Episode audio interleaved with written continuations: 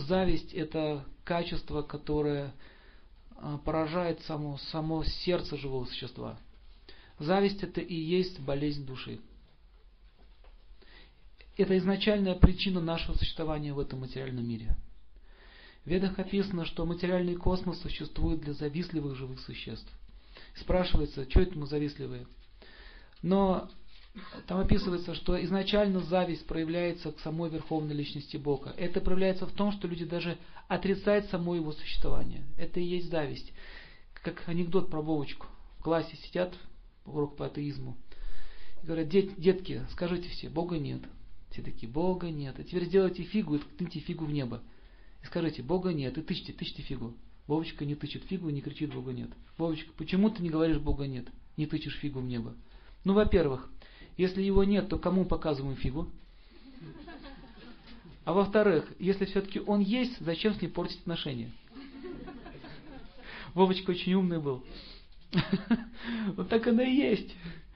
Как можно говорить о том, чего нет? С книги такие толстые пишут, Бога нет. Зачем говорить о том, чего нет? Это логично, нет? То есть, на самом деле это возникает из-за зависти. И есть два класса людей, завистливые и независтливые. Завистливые живые существа тоже являются его сыновьями, но они называются асурами. Такой есть термин, завистливый, асур переводится. То есть, то есть душа, которая стала на путь зла и хочет развивать в себе эти качества, он, она называется асур. А живые существа, которые э, хотят жить э, по законам Вселенной, они хотят любовь в свою жизнь приносить, они называются суры. Есть такая река в Симовице. Слышали? Древнее название.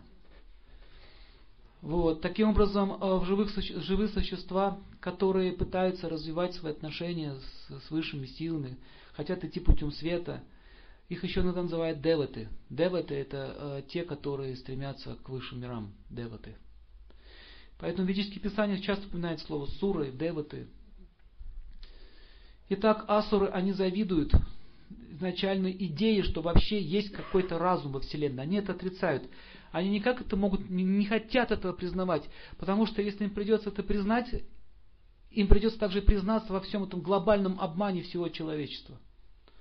Например, они говорят, что жизнь произошла случайно. Такая у них философия, что все случайно. Все, что не произошло, все случайно. Но если даже, даже посмотреть на строение организма человека, само слово строение – означает слово строить. Значит, за ним должен быть кто? Инженер, который это все сконструировал. То есть, даже если отрицать само слово Бог, по-любому мы видим точный порядок. Есть структура, это механизм, это движение руки. Это же машина. Ученые пытаются сделать робот. Но рука работает лучше, чем робот.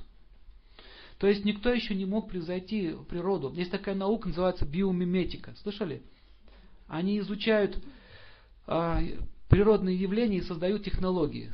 Очень, очень сейчас прогрессирующая наука. Например, они изучили паука, точнее его паутину, и обнаружили, что строение паутины молекулярное а, дает очень прочный материал. И они создали такую ткань, которая по прочности на 30% похожа на строение паутины. Этот материал называется кевлар. Слышали? Сейчас делают э, бронежилеты, никаких, никакого железа, броник из кевлара – сапоги э, прослойки с кевлара противопехотной мины выдерживает. Мосты подвесные, страпы от самолетов из кевлара делаются. В военной промышленности используется. Считается самая прочная ткань в мире. 30% э, строения молекулярной паутины они изучили. Так вот, существует целая система, где они работают, изучают, конструируют все это. Но у паука это вырабатывается благодаря его желез. Есть железки, которые вырабатывают эту паутину. Также они изучили, что если взять паутину и обмотать эту планету Земля три раза паутиной, то вот вес этой паутины будет 1 килограмм. Тонкий, легкий и сверхпрочный. То есть для насекомого, для его веса, вот эта вот тонкая нить достаточно, чтобы выдержать такой громадный вес. Представляете? Случайно это произошло или нет? Дальше они изучили, вот видели Эльфелеву башню? Вы знаете, что она сделана по строению кости ноги человека? Считается самое прочное сооружение. Это ученый, который э, э, начертил эту модель, он биолог. Он просто скопировал кость, берцовую кость ноги человека. Голень. Тонкие трубки, которые пересекаются определенным образом и создают прочную, прочную основу. То есть все прославляют, все прославляют таким образом, вот какой великий ученый, все как здорово. Или картину человек написал, очень красивую картину, он увидел пейзаж день Гималаев красивый, сел и срисовал. И за это его прославляют. Но это есть в природе. Картинка уже нарисована.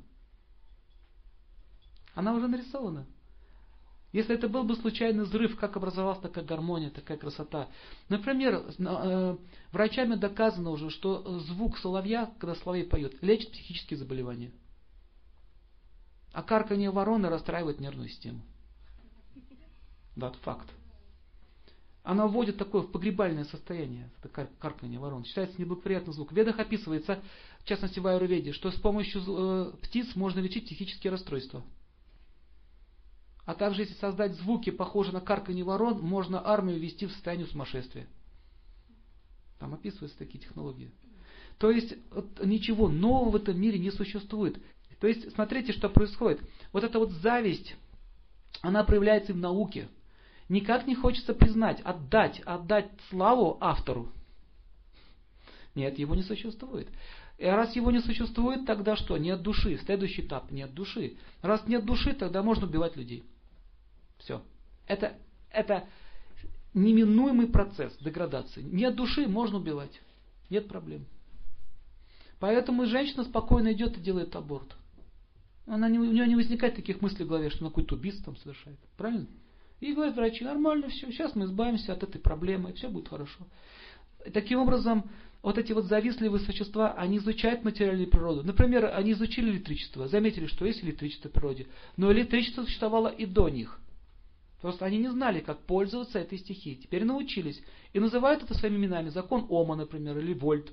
Это и фамилия все людей. Ну что, Вольт создал электричество? Более того, ученые не знают, что такое электричество. Они научились им пользоваться. Но что такое электричество, они не знают. В ведах есть описание, что электричество это отдельная энергия Всевышнего.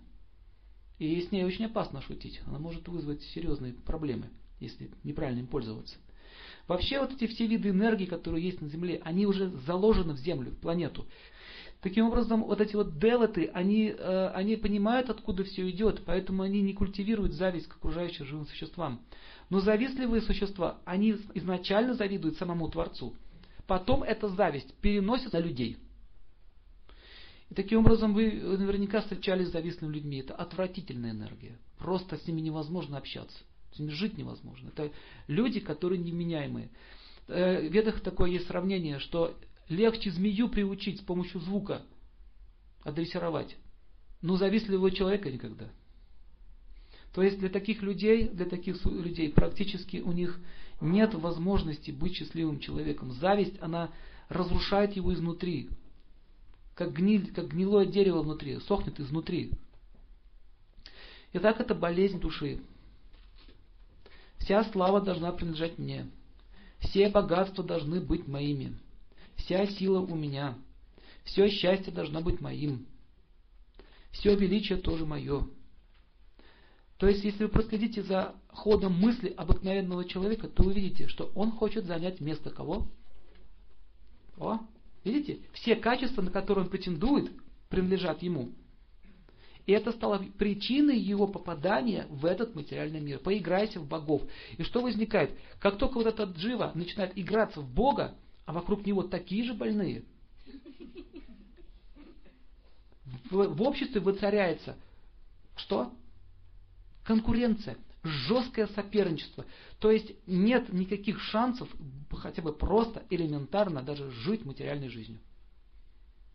Вы что думаете, почему бизнес не, раз, не дают развивать бизнесу? Только из-за зависти. Это единственное, жадность и зависть, они вместе очень похожи. Почему ты будешь лучше жить? Ты не должен жить лучше, чем я. Зависть проникает во всех сферах жизни.